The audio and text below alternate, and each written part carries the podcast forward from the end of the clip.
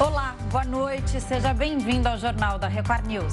Olá, uma boa noite. Vamos aos destaques desta segunda-feira. PGR defende suspensão da medida provisória que limita a remoção de conteúdos das redes sociais. Talibã anuncia regras para mulheres estudarem em universidades. Vacina da Pfizer começa a ser aplicada em quem tomou primeira dose da AstraZeneca. Idosa chama a atenção na internet contando histórias do Holocausto.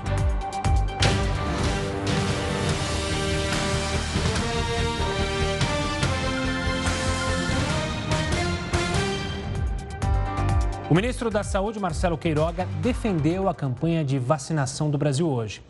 Ele também falou sobre a falta de doses em alguns estados brasileiros. Não, o Ministério tem distribuído doses para o Brasil inteiro, né?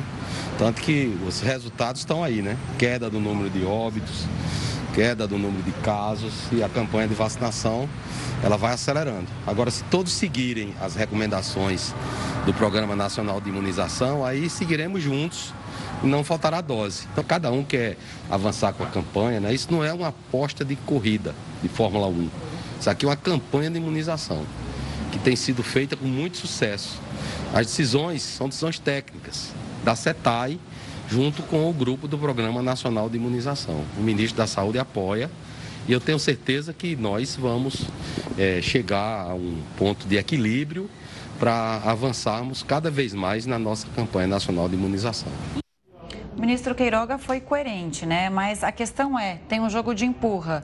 O governo federal fala que a culpa é de alguns governadores. Os governadores falam que o Programa Nacional de Imunização não está cumprindo com o que deveria em relação às doses. E aí, quem é prejudicado? Todos nós. Todos nós, Esse jogo a população. De empurra, desde o início da pandemia sempre foi assim. E o Procurador-Geral da República, Augusto Aras, pediu que os efeitos da MP do Marco Civil da Internet sejam suspensos até que ela seja julgada no plenário do Supremo Tribunal Federal. A medida provisória já está em vigor. Ainda não há uma resposta da relatora ministra Rosa Weber. Foi ela quem solicitou um posicionamento de Aras que recomenda também a deliberação da MP pelo Congresso. A medida foi assinada pelo presidente Bolsonaro dias antes das manifestações de 7 de setembro e foi motivo de críticas, porque proíbe a retirada de conteúdos das redes sociais sem motivos específicos. Agora a gente vai a Brasília. Quem está com a gente é o repórter Yuri Ascar. Yuri, ótima noite para você. Depoimentos importantes essa semana na CPI. E a Justiça também já autorizou condução coercitiva para dois convocados a deporem. Quem são eles? Boa noite, Camila. Boa noite, Gustavo. Boa noite a todos. São exatamente aqueles dois que apresentaram atestados médicos e deveriam ter prestado depoimento à CPI há duas semanas e não compareceram. Então, na terça-feira, amanhã, já está confirmada, a, a comissão vai receber Marcos Tolentino da Silva, que é apontado como um proprietário da Fibbank, que apesar do nome não é banco, mas uma empresa que fazia a garantia né, do dinheiro que poderia ser usado como garantia para o contrato da Precisa com o Ministério da Saúde para importar as vacinas indianas da Covaxin.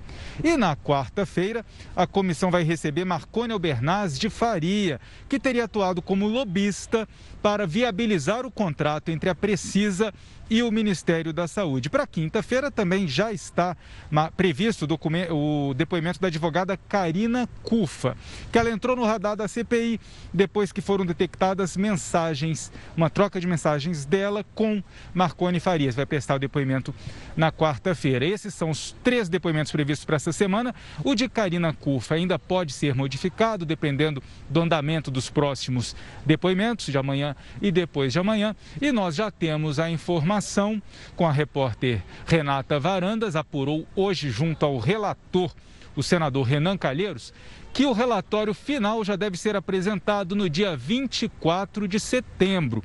A CPI, depois de estender os trabalhos, poderia continuar os trabalhos até novembro. Mas o relator achou importante já finalizar, delimitar os trabalhos focando principalmente nessa questão dos contratos, na, na, na demora para o início do processo de vacinação e na tese defendida por integrantes do governo de imunidade de rebanho. Tudo isso deve constar do relatório final, que vai trazer sugestões de indiciamento e de mais investigações, tanto para o Ministério Público, Procuradoria-Geral da República e também a Polícia Federal. Yuri, uma boa noite. Mudando um pouco de assunto, falando sobre 5G. Você cobriu hoje dois eventos sobre a nova geração da internet móvel. Por enquanto, nada definido para os leilões das quatro faixas de frequência, Yuri? Nada definido, viu, Gustavo? Hoje havia essa expectativa na reunião da Anatel, que seria exatamente para definir o formato final do texto do edital da rede 5G, que é, frisou hoje, inclusive, o presidente da Anatel, é o maior leilão da história do Brasil de infraestrutura de comunicação. Existe a previsão aí de 160 bilhões de reais em investimentos nos próximos 30 anos e são muitas as contrapartidas, como por exemplo as rodovias em todo o país com sinal de cobertura de internet, escolas em todos os municípios do país com garantia de internet, também em toda a região amazônica, cabos de dados atravessando a região para garantir essa conexão. Então, existe uma expectativa muito grande para esse leilão, mas um dos conselheiros fez um pedido de vista. O conselheiro Moisés Moreira, eu conversei com ele agora há pouco, ele disse que precisa esclarecer algumas dúvidas. É necessário que todos os conselheiros tenham todas as informações possíveis a respeito desse edital que devem ser enviadas pelo Ministério das Comunicações para que eles possam acertar esse texto final e que não haja nenhuma responsabilização da Anatel em caso de um erro nesse edital tão importante. E aí, assim que houve o pedido de vista, o ministro das Comunicações, Fábio Faria, convocou uma coletiva de imprensa e disse aos jornalistas que está preocupado com essa, essa pausa na, na análise, porque até julho do ano que vem a previsão é que todas as capitais estejam com a rede 5G em funcionamento. E com esse atraso agora, a próxima reunião deve ser no dia 30 de setembro. Esse edital só seria lançado, na melhor das hipóteses, em novembro. Mas na conversa que eu tive com o conselheiro, ele disse que se o Ministério das Comunicações enviar todas as informações a ele, ele mesmo pode pedir uma reunião extraordinária antes do dia 30 de setembro para continuar o processo com todas as informações e a agilidade que são necessários nesse momento. É o que a gente espera, né, Yuri? O atraso no cronograma do governo. Agora, a gente também quer ver os brasileiros que não têm acesso à internet com a internet funcionando. E nós que já temos com uma internet bem mais rápida e um serviço muito melhor. Obrigada pela participação aqui hoje. Uma boa noite, viu, Yuri? Agora tem a opinião do colunista Augusto Nunes. Augusto, boa noite. Boa noite, Camila. Boa noite, Gustavo. Boa noite a você que nos acompanha. Pilotando uma dívida de 1 milhão e 200 mil reais, Lula apareceu na lista dos devedores de impostos, como sempre em companhia de um punhado de parentes e amigos. O sobrinho Taiguara Rodrigues dos Santos, por exemplo, carrega no lombo um débito de 321 mil reais. É quase nada diante do que andou ganhando com negócios que seu tio lhe arranjou em Angola. E é dinheiro de troco se comparado ao que o fisco está cobrando de José Dirceu. O calote do ex-chefe da Casa Civil já soma 68 milhões de reais. Pessoalmente, Dirceu deve 33 milhões. A quantia restante está em nome da JD Assessoria e Consultoria, codinome da lavanderia de dinheiro administrada pelo guerrilheiro aposentado. Com 6 milhões e 200 mil, também figura na relação dos inscritos na dívida ativa da União, o empresário Jonas Suassuna. Oficialmente, era ele o proprietário do famoso sítio em Atibaia. A lista, convém lembrar, está incompleta. Vem mais emoções por aí. Camila, Imagino que você seja como uma das milhões e milhões de brasileiros que não aguenta mais o uso de máscara. Aqui a gente não está usando no programa, mas diariamente a gente usa. Né? Diariamente. A gente pouco tira a máscara, né? Chegar aqui no estúdio, a gente tira, mas a gente está falando de vários sonhos hoje, né? Primeiro, uma internet rápida e um serviço mais barato. E agora, não usar máscara. Parece que está longe, mas quem sabe, né? Vou sonhar com isso. Pois é. Se para a gente está longe, depois de quase um ano, os portugueses já podem andar sem máscara em ambientes abertos. A obrigatoriedade de usar máscaras foi suspensa porque quase 90% da população tomou a primeira dose da vacina contra a Covid-19. Mais de 80% dos portugueses já estão totalmente imunizados. O país é um dos que tem a maior cobertura vacinal no mundo. Está atrás apenas dos Emirados Árabes. Vale lembrar que a máscara ainda é obrigatória no transporte público, comércio e restaurantes, ou seja, em locais fechados. As autoridades recomendam ainda o uso entre pessoas com comorbidades. Agora a gente fala de um outro serviço que deve chegar à população. O Banco Central lançou o Open Banking com a promessa de melhorar o ambiente de empréstimos e oferecer mais benefícios ao consumidor. E para falar sobre isso, a gente conversa agora com Ettore Sanches, economista-chefe da Ativa Investimentos. Boa noite, Ettore. Vamos explicar de uma forma fácil aqui para o nosso telespectador. Com esse novo sistema, os bancos vão poder trocar informações sobre o histórico do cliente, é isso? Perfeitamente. Primeiramente, boa noite, Camila. Boa, boa noite. noite, Gustavo. É exatamente isso. Né? As pessoas elas vão poder ceder as informações às instituições que elas quiserem, né? independentemente uh, uh, de qual seja essa instituição. Isso tende a favorecer os bons pagadores, né? as pessoas disciplinadas, que serão disputadas pelos bancos. E Héctor, uma boa noite para você também. Como funciona? Como eu posso ceder, então, os meus dados para os bancos? Tem algum site? É, é, no banco mesmo? Como é que vai fazer? Como é que vai funcionar isso?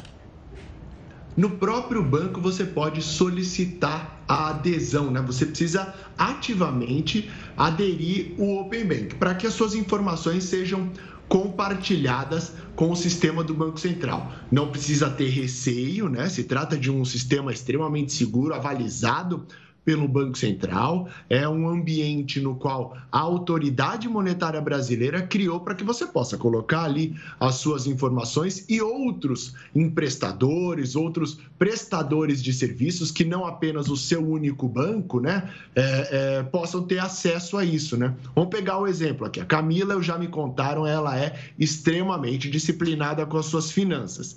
Ou seja, todo banco gostaria de tê-la como cliente né? Já o Gustavo ele é um pouquinho mais preguiçoso e tudo mais, né? Assim, é, é, cada pessoa vai poder escolher de acordo com a sua necessidade o, o, o, serviço a ser prestado e, consequentemente, a sua concorrência, né? É interessante, muito interessante isso. Porque, por exemplo, a Camila, ela usa bastante o cheque especial. Ela pode usar é, e pesquisar o cheque especial em diversos lugares.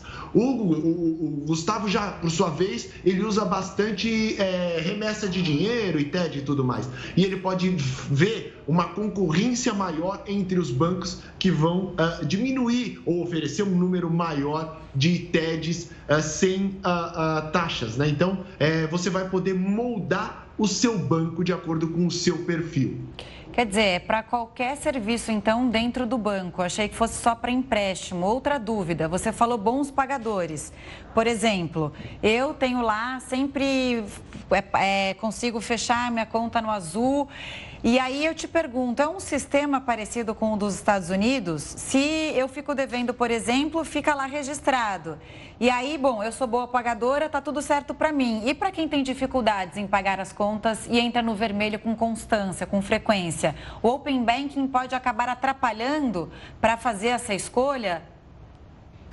Então, não, hoje em dia a gente já tem o negativado, né? Você que tem o seu nome negativado, o sistema de negativação uh, uh, de crédito ele já existe. Os bancos eles já têm acesso, né? Hoje você quer fazer uma compra e tudo mais, o pessoal vai lá, famoso consultar o seu nome, né? É, tem até samba e pagode, vou botar seu nome no, no, no SPC, né? E tudo mais.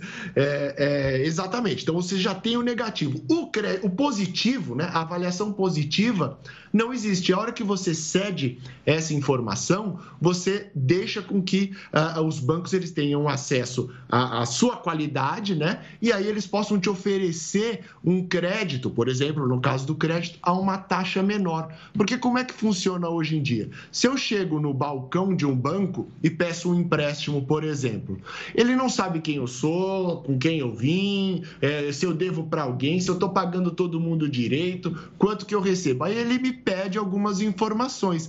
Mas no final das contas, a assimetria de informação, ou seja, aquela informação que fica velada, ela é a mesma para todo mundo. Então ele vai colocar ali uma taxa de segurança que acaba piorando as coisas para o cara que é um bom pagador, um cara disciplinado, como a Camila, que é disciplinada e tudo mais. E aí, a hora que a Camila já fala, ó, pode olhar lá no Open Bank que eu sou uma boa pagadora. Eu fiz dívidas e honrei todos os meus compromissos. Aí as pessoas, os, os bancos, né, e as credoras e todos os, os, prestadores de serviços financeiros vão disputar a Camila. Ó, Camila, vem para cá, a gente vai é, é, te dar um crédito mais barato, a gente vai é, é te oferecer um outro pacote de serviços serviços, e aí vai, você vai ser disputada. Na melhor, né, o, o melhor dos casos é a própria Camila tendo acesso a uma gama de serviços ampla, uh, na qual ela vai poder escolher. Ah, eu vou fazer. Aí é que o TED, a TED que eu dei o exemplo, ainda não foi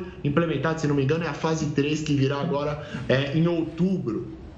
Mas de crédito, por exemplo. Ah, eu vou tomar crédito pessoal aqui nesse banco que é a que está me oferecendo a melhor taxa. Eu vou tomar é, crédito consignado que a Record me paga aqui por esse banco, nesse banco aqui. E aí você vai montando o seu uh, uh, banco de uma maneira única, que favoreça o seu perfil. Né? Uhum. Então é basicamente isso. É, Héctor, a gente está falando de quem vai pegar crédito. E quem já tem um crédito com uma instituição Vai ficar mais fácil para fazer a portabilidade? Com certeza, porque você.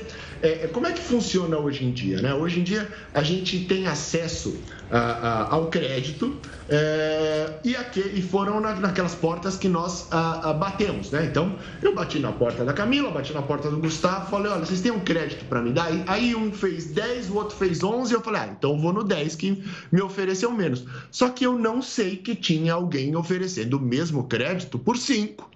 A hora que eu amplio a gama, né, que eu amplio a concorrência, bem como vocês trouxeram à mesa lá nos Estados Unidos, existe uma concorrência enorme de bancos. Aqui nós temos é, grandes bancos, né, que é, dominam bastante aqui as contas uh, das pessoas. Uh, uh, e outros menores que vão ali se alocando no finalzinho da curva, né? E isso vai ampliar, ainda que não seja uma, elevação do número de agentes, mas vai ampliar a ciência, tanto do lado dos bancos, que vão ter ciência dos pagadores das, das contas, podendo cobrar exatamente o certo para emprestar esse recurso, quanto do, do, consumidor, que vai poder escolher a instituição que oferece o melhor pacote ou montar a instituição pessoal que vai é, fornecer o melhor pacote para si.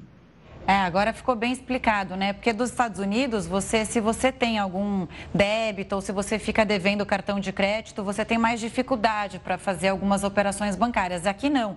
Aqui basicamente é o consumidor vai é, formulando é, com base no seu histórico o seu perfil. Então, se ele é um bom pagador, ele tem mais benefícios. Se ele não é tão bom pagador, ele não tem tanto acesso a serviços mais ou tão baratos como o bom pagador. Héctor, obrigado. Exatamente. Perdão. Por, favor. Desculpa, Gustavo. Imagina, por favor. Eu só ia concordar com a Camila. Eu só ia concordar com a Camila. Manda Ficou bem explicado. Sem problemas. Héctor, obrigado pela participação aqui, pela explicação simples para todo mundo entender esse processo que ainda vai continuar do Open Bank é, até o final desse ano. Um forte abraço e até uma próxima. Boa noite. Olha, famílias de baixa renda serão incluídas automaticamente no programa de desconto na conta de luz. O projeto de lei já foi publicado no Diário Oficial. Até agora, o interessado tinha que pedir a inclusão no programa de desconto nas distribuidoras de energia. A nova lei vai facilitar a inscrição na tarifa social. Vão ser usadas as informações do cadastro único. O programa beneficia famílias com renda mensal menor ou igual a meio salário mínimo por pessoa e aquelas que recebem o benefício de prestação continuada. Mas a medida só entra em vigor dentro de quatro meses. E o Talibã anunciou regras para as mulheres estudarem em universidades. A gente explica isso daqui a pouco. O Jornal da Record News volta já. O Jornal da Record News está de volta e você pode acompanhar a gente ao vivo no R7, no YouTube, no Facebook, no Twitter e no aplicativo da Record News. Vamos até o Afeganistão, porque por lá as universidades vão passar por mudanças significativas e talvez não seja mudança para melhor, infelizmente. O país vai adotar novos códigos de conduta e vestimentas para mulheres. Após a retirada das tropas norte-americanas do território afegão, mudanças começaram a ser anunciadas principalmente para universidades. O novo ministro da Educação do país informou que as mulheres vão poder estudar, mas longe dos homens. As unidades de ensino vão ser divididas por gênero. Além disso, uma nova vestimenta deve ser adotada para mulheres. As disciplinas de universidades vão passar por uma revisão nos próximos dias. As mudanças não ficam exclusivas às universidades. As regras valem para meninos e meninas de escolas primárias e secundárias, situação que já era comum em escolas de crianças. O Talibã afirmou ainda que não vai impedir o acesso das afegãs ao trabalho. Todos esses anúncios acontecem após um protesto em que mulheres exigiam direitos. E a Comissão Geral da Câmara dos Deputados vai debater a operação das termoelétricas e o preço dos combustíveis. A Petrobras deve ser o centro das atenções, já que o presidente da estatal vai estar presente na discussão. A crise hídrica também deve ser abordada pelos deputados. O presidente da Câmara, Arthur Lira, e o presidente da Comissão de Minas e Energia, o deputado Édio Lopes, vão conduzir os trabalhos.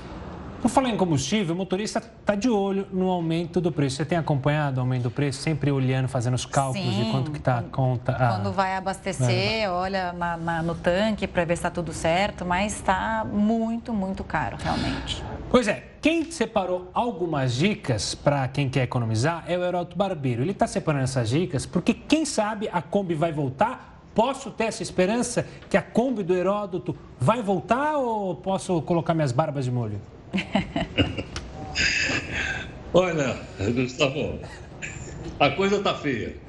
Então não vai ter tá como. Não vai é rir para não chorar. Olha, pois é, Camila, quando a gente olha por que, que a gasolina está tão cara, logicamente porque o preço do petróleo no mercado mundial está caro, como todo mundo sabe. Segundo, porque o dólar no Brasil também está muito caro. Hoje ele caiu um pouquinho, mas ele ainda está com 5,17, 5,18 por aí, muito caro. Mas tem uma coisa que me chama a atenção, que gostaria de falar para o pessoal. Sabe que o vírus da Covid-19 Delta, essa variante Delta, também influi no preço da gasolina? Por incrível que pareça. E outra também, questões de geopolítica, essa que vocês acabaram de mostrar aí agora. O fato do Talibã ter chegado ao poder no Afeganistão, não esqueça que o Afeganistão está no Oriente Médio, que é a região maior produtora de petróleo do mundo. Está tudo lá. Então, isso também faz com que o petróleo suba de preço e, consequentemente, a gasolina no posto de gasolina. Agora, subiu, subiu. Para você ter uma ideia, nesses primeiros meses deste ano, a gasolina foi vendida a R$ reais. Eu vejo aqui nas ruas, aqui a R$ 5,45 e tal, mas está entre R$ 6 e R$ reais. Ela teve um aumento de 27% esse ano.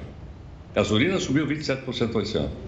Então, eles, bom, mas eu preciso economizar. Para economizar, uh, para gastar menos, eu vi aqui umas dicas que eu vi lá no InfoMoney, dizendo o seguinte, que se a gente praticar algumas delas, a gente economiza 35% do combustível.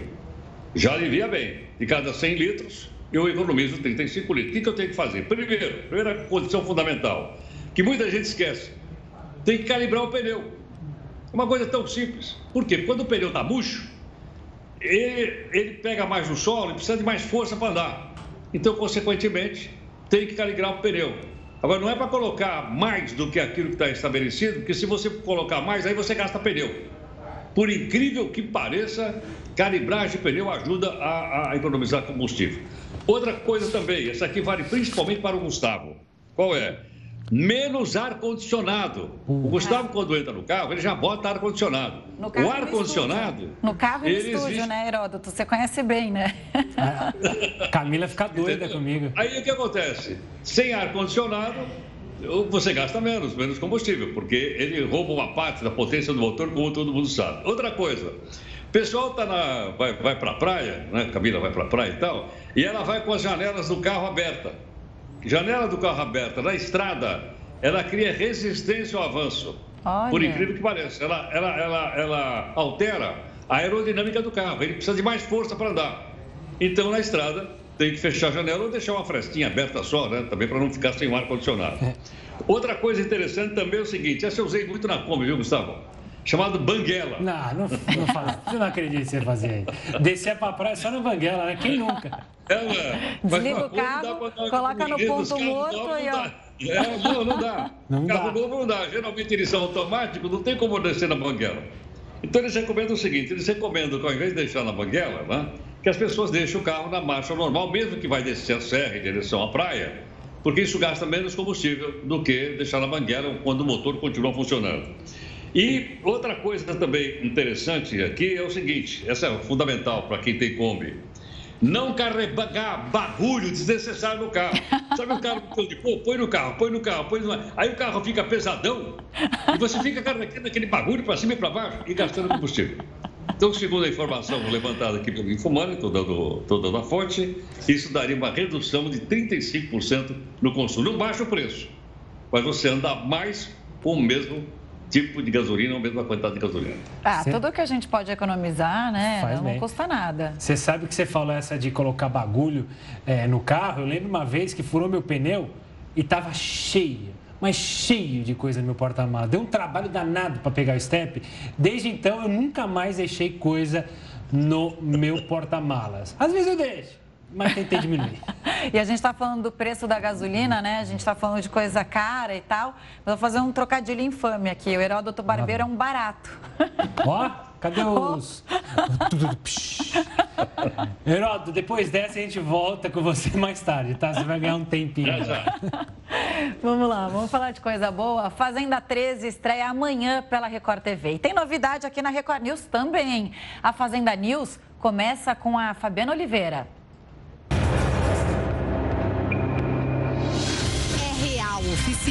Chegou a hora de matar a saudade e a curiosidade também, né? Fala a verdade. Todo mundo querendo saber quem tá em A Fazenda 13. E olha, já tem alguns peões garantidos. Estão lá os polêmicos Nego do Borel e Lisiane Gutierrez. A ex do cantor Wesley Safadão, Milady Mihaly. A fanqueira Tati Quebra Barraco. A modelo Daiane Melo tem também a cantora polêmica, Amedrado, a atriz Valentina Francavilla, os atores Vitor Pecoraro, Mussonzinho e o modelo Arcrebiano. É mais revelação que você quer? Então tem. O apresentador Gui Araújo, confirmadíssimo. Para não estragar a surpresa, ainda não pode mostrar toda a sede, mas eu vou dar alguns spoilers por aqui. A decoração é novinha em folha, a piscina tá linda. Enfim, é um ambiente maravilhoso para descansar, tirar aquelas férias, né? Só que não.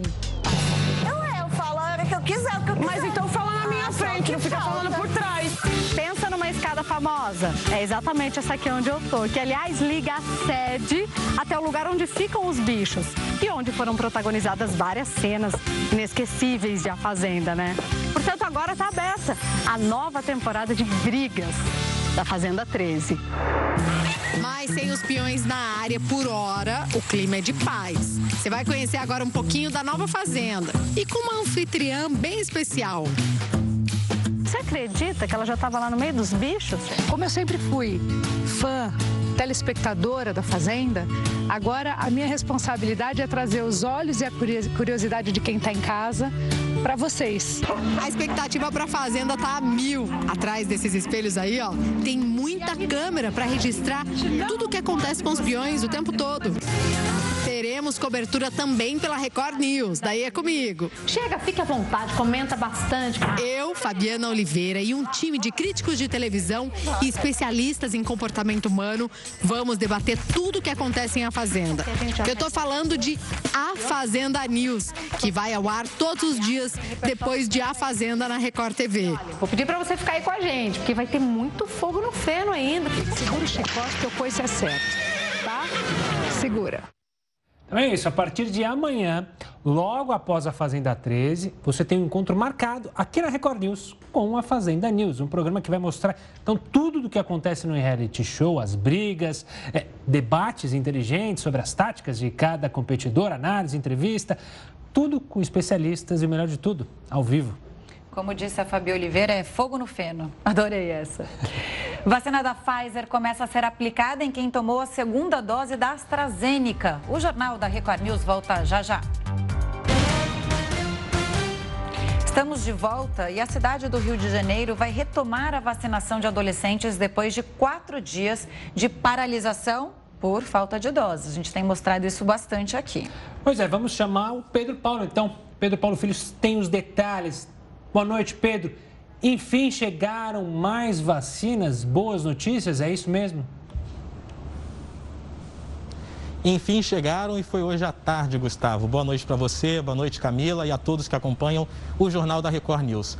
Olha, a Secretaria de Estado de Saúde confirmou agora há pouco o recebimento de quase 465 mil doses da vacina da Pfizer, que vão ser utilizadas na primeira e segunda aplicações do esquema vacinal. Essa remessa já foi encaminhada, já chegou à central de armazenagem do estado, que fica em Niterói, na região metropolitana aqui do Rio, para ser então distribuída para os 92 municípios fluminenses. A Prefeitura do Rio retira ainda hoje a parte que lhe cabe para poder fazer a entrega aos postos de vacinação da capital, isso ao longo dessa terça-feira. Com isso, na quarta-feira, será retomado o calendário de vacinação dos adolescentes na capital fluminense. Na quarta e na quinta serão imunizados, receberão a primeira dose, as meninas de 14 anos. Na sexta-feira será a vez dos meninos da mesma faixa etária. A gente lembra que, desde semana passada, o calendário estava suspenso, justamente como vocês disseram, pela falta de doses. Falando em falta de doses, a Fundação Oswaldo Cruz também informou que vai começar a liberar lotes da vacina AstraZeneca Oxford, que estavam na etapa de controle de qualidade do Instituto Biomanguinhos.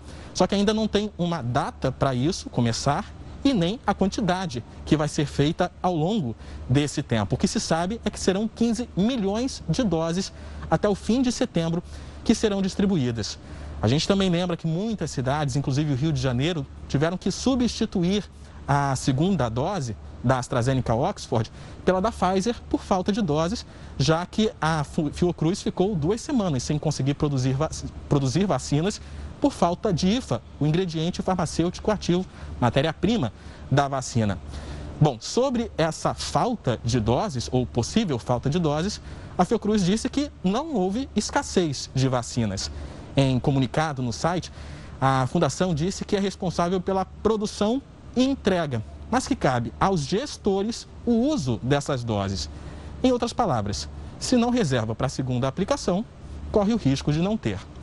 Bom, e para terminar, Camila e Gustavo, a capital fluminense chegou hoje à noite à marca de 58% de toda a população adulta completamente imunizada com a primeira e segunda doses ou então com a dose única da Janssen. Isso está acima daquele mínimo necessário para o início da flexibilização. Conversei com algumas fontes da prefeitura que me disseram que até o final dessa semana já pode haver anúncio do início da reabertura aqui na cidade. A conferir, Camila e Gustavo. Que boa notícia, hein, Pedro Paulo? Bom ver você aqui também ter a sua participação no Jornal da Record News. Até a próxima. Olha, a Prefeitura de São Paulo também começou a aplicar Pfizer em quem não completou o esquema vacinal com a AstraZeneca. A gente trouxe durante a semana né, a falta de dose da AstraZeneca para quem estava esperando a segunda dose, né, Camila? Um problemão. E para falar mais sobre esse assunto, a gente conversa agora com a Mônica Levi, diretora da Sociedade Brasileira de Imunizações. Mônica, uma boa noite a você. Obrigada pela entrevista aqui para o JR News. Bom, outros países já fazem essa combinação. E afinal, a gente, né, agora na pandemia, pandemia, virou todo mundo cientista, mas sempre bom ouvir um especialista. A substituição da segunda dose por uma vacina diferente é realmente segura? É segura, tem estudos já mostrando isso. É, num cenário de ou de escassez de vacinas ou de é, entregas imprevisíveis, é, é bom a gente ter esses dados, né? Se a gente pode misturar plataformas. A gente chama isso de vacinação heteróloga, quando você faz de uma plataforma a primeira dose e faz de outra plataforma a segunda.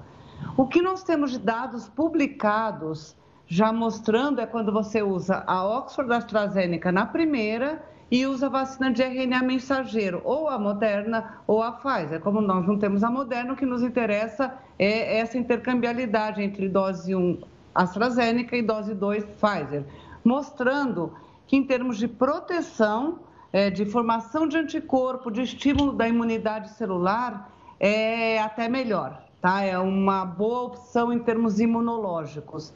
Aumenta um pouquinho mais efeitos colaterais é, de febre, dor de cabeça, é, reações locais, mas de leve intensidade, não são reações mais graves, são um pouquinho mais frequentes. Mas acho que é, é, o objetivo da gente não atrasar a segunda dose na, na escassez e na falta da segunda para complementar o esquema supera qualquer incômodo que você possa ter de um pouquinho mais de reação. Doutora, se os resultados são melhores, antes de mais nada, uma boa noite para a senhora. Boa noite.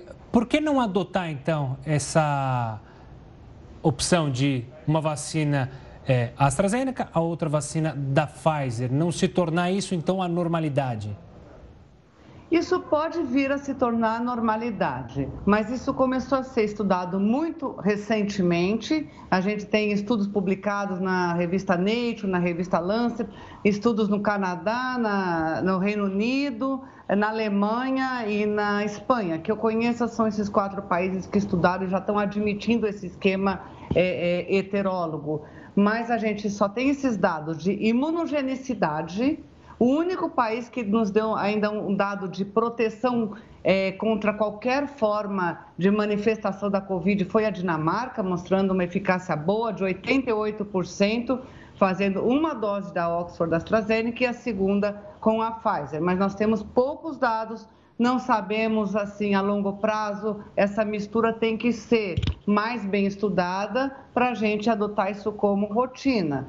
Seria muito bom adotar como rotina, porque num cenário de escassez de vacina você poder estar tá misturando. Por enquanto, o que a gente tem de dado é isso. Mas uma notícia boa é que o Ministério da Saúde encomendou uma pesquisa que está sendo feita junto com a Universidade de Oxford, aqui na Unifesp, em São Paulo.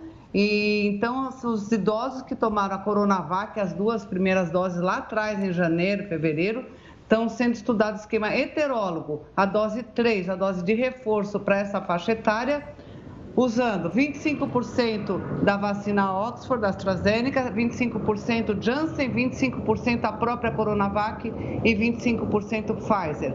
Então, nós vamos ter esses dados nossos para a gente falar com propriedade se isso funciona igual para todas as faixas etárias, para grupos específicos, gestante imunodeprimido, criança, adolescente. Então, nós precisamos conhecer mais para mudar e adotar isso como uma rotina. Queria trazer uma informação aqui, é, que é o seguinte: na publicação científica The Lancet, cientistas estudaram a eficácia das vacinas disponíveis, todas, tá? Pfizer, AstraZeneca, Coronavac, enfim. A média global para casos graves ficou em 93%, casos sintomáticos, 83%. Para a variante Delta, a eficácia para casos graves foi de 94%. Aí a pergunta, doutora, não seria melhor terminar então a vacinação com as duas doses? Antes da aplicação dessa dose de reforço tão falada agora, nesse momento? Olha, a dose de reforço está sendo preconizada por uma população que vacinou lá atrás, no início da, da, vacinação contra a Covid aqui no país, e que ao longo do tempo foi perdendo a proteção. É, supostamente foram pessoas que ficaram imunes, a gente viu mesmo uma queda enorme é, no número de casos de internação, de UTI e de morte nos idosos vacinados, só que ao longo do tempo eles foram perdendo essa proteção. Então, hoje, no cenário atual, são eles de novo que estão começando a, a, é, a ser internados, a apresentar quadros graves. Então, o principal objetivo da vacinação, de uma campanha de vacinação em massa, é evitar mortes, casos graves, colapso de sistema de saúde. E para isso a gente tem que vacinar aqueles que são os mais vulneráveis. Então, no momento, a gente entende que os idosos e os imunodeprimidos que não tiveram uma proteção tão elevada com duas doses e passou-se a recomendar três doses, sejam prioridade. Três doses para esses que responderam pior com as duas doses, por uma questão imunológica individual, e são vários grupos que a gente tem de pessoas que são imunocomprometidas, e, e os idosos acima dos 70 anos que já mostraram uma perda importante da proteção ao longo do tempo e que merecem ser priorizados com a terceira dose. Esse é o nosso entender. Doutora Mônica, muito obrigado pela participação aqui conosco no Jornal da Record News, sanando essas dúvidas que vão surgindo. Semana a semana surgem dúvidas novas e é importante a gente ter especialistas para, claro, explicarem tintim por tintim. Um forte abraço e até uma próxima, doutora. E olha, a SpaceX vai enviar quatro turistas ao espaço na quarta-feira. O Jornal da Record News volta já para falar sobre isso e muito mais. Estamos de volta com o Jornal da Record News para falar que, mesmo com a crise política, o comércio varejista bateu recorde de vendas. Assunto para quem? Heródoto Barbeiro. Heródoto, o cenário político não interfere nas vendas, então explica isso para a gente.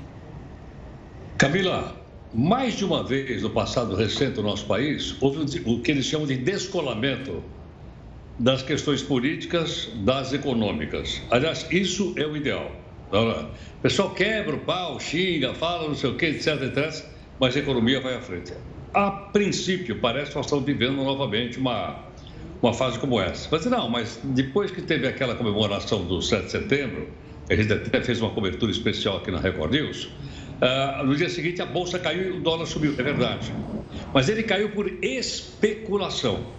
Uma coisa é cair porque o fundamento da economia não vai bem. Outra coisa é porque é especulação. Agora a pergunta é: o fundamento da economia está indo bem? Está indo dentro dessa, desse panorama de, de pandemia? Ele está indo bem. E está havendo aquela recuperação que eu tenho procurado explicar aqui, tem que uma recuperação em V. Ou seja, a economia bateu lá no fundo na, na pandemia e ela vem recuperando em V, ela vem crescendo bem. E esse dado que você acabou de lembrar agora, que foi o comércio, que foi o varejo, a expansão do varejo, ele realmente é um dado que mostra que essa expansão continua acontecendo.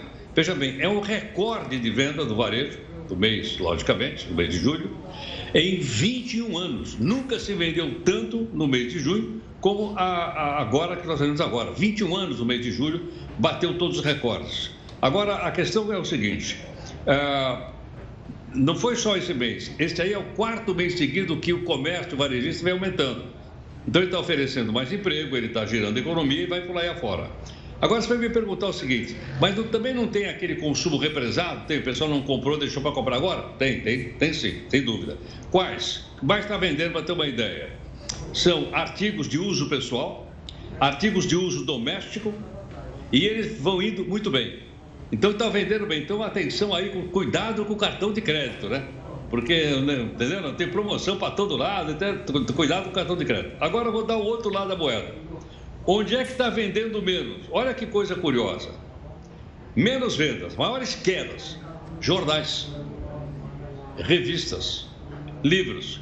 Agora, isso se explica não só por causa das questões econômicas, mas se explica também por um fenômeno que nós estamos acompanhando, né?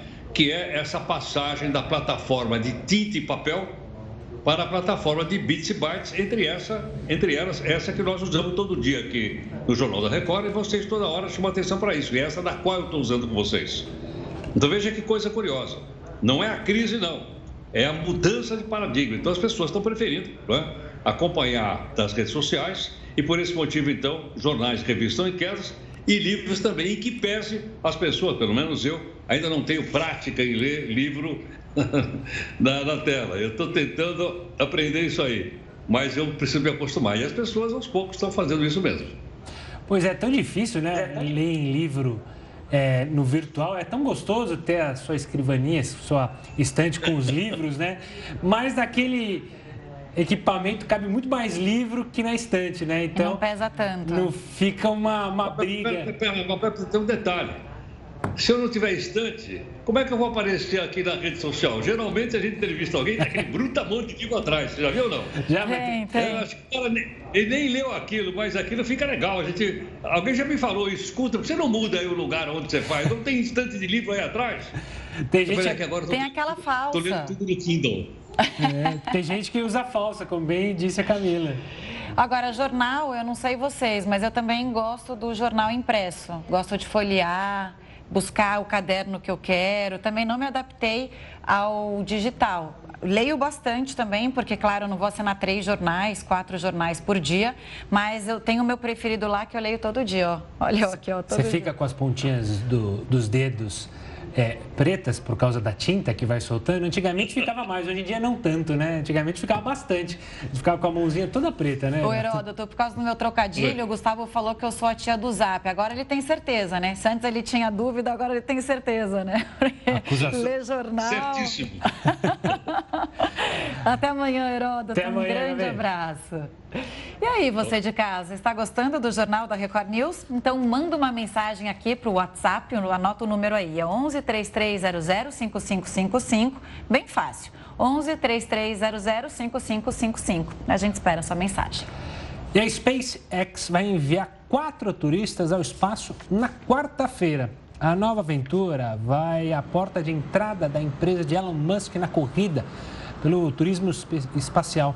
A viagem será na órbita da Terra. Vai ser a primeira ida ao espaço sem profissionais a bordo. A previsão é que o passeio leve 90 minutos. A SpaceX já transportou ao menos 10 astronautas. Você aí de casa toparia? E você, Camila?